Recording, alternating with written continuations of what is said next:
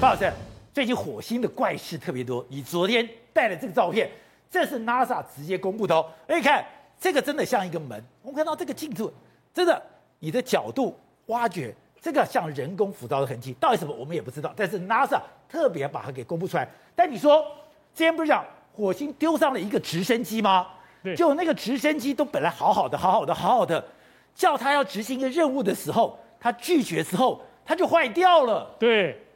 八千万美金，你不要看它小小一个，这个八千万，千万美金，五月三号的时候，在第十七次任务的时候，它就失去联络了。哦，然后到了五月五号，哎，救回来了，啊，救回来了。那你看，我特别为这张照片做头，就你看有个太阳板，对，这个太阳板下面连上六个锂电池，这六个锂电池提供它的电力。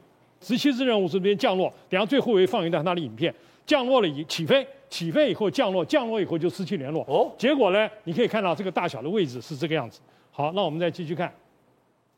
然后呢，这个东西它的路线，这个是它它是毅力号，哎，毅力号，毅力号是它一个基地，通讯基地，啊、呃，等于是基地站。那它在这个地方失踪的啊，失踪原因是什么？因为火星的北半球啊，现在已经快到冬天了。哦，沙尘暴来了啊，沙尘暴。火星有沙尘暴，哇，那个漩涡龙卷风很厉害啊，那沙尘暴一吹。太阳能电池哦，它就完蛋了，全部灰尘全部涂在上面了。然后涂在上面以后呢，它整个一开始它自己有一个自我的调到低能量的模式，这个模式没有了，不同步了，啊不同步了。所以说他叫了半天，他也不知道他在哪里，所以他就不知道他去哪了，不知道他去哪里了。后来呢，怎么样？结果还好，NASA 这个 JP 的人是很聪明的，马上到了这个地方，我所有的任务停止。就听二十四小时听，原来不是二十四，他有很多任务，二十四小时听。哦，终于听到了。这个是影片，就是第十三，它现在十七次飞是出了问题，十三跟十五次飞，你看从那个左边角落上飞起来，小小的黑点，哎，一个看到没有？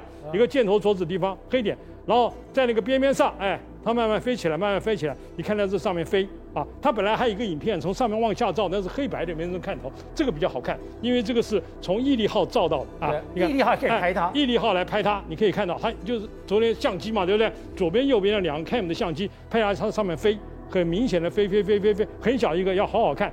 左边从乖乖乖乖慢慢飞过来，很小一个点，然后飞过来以后呢，就停在那个位置。每次都是停相同的位置，所以停到那个位置的时候，因为沙尘暴的关系，它太阳能电池百分之四十都没有了。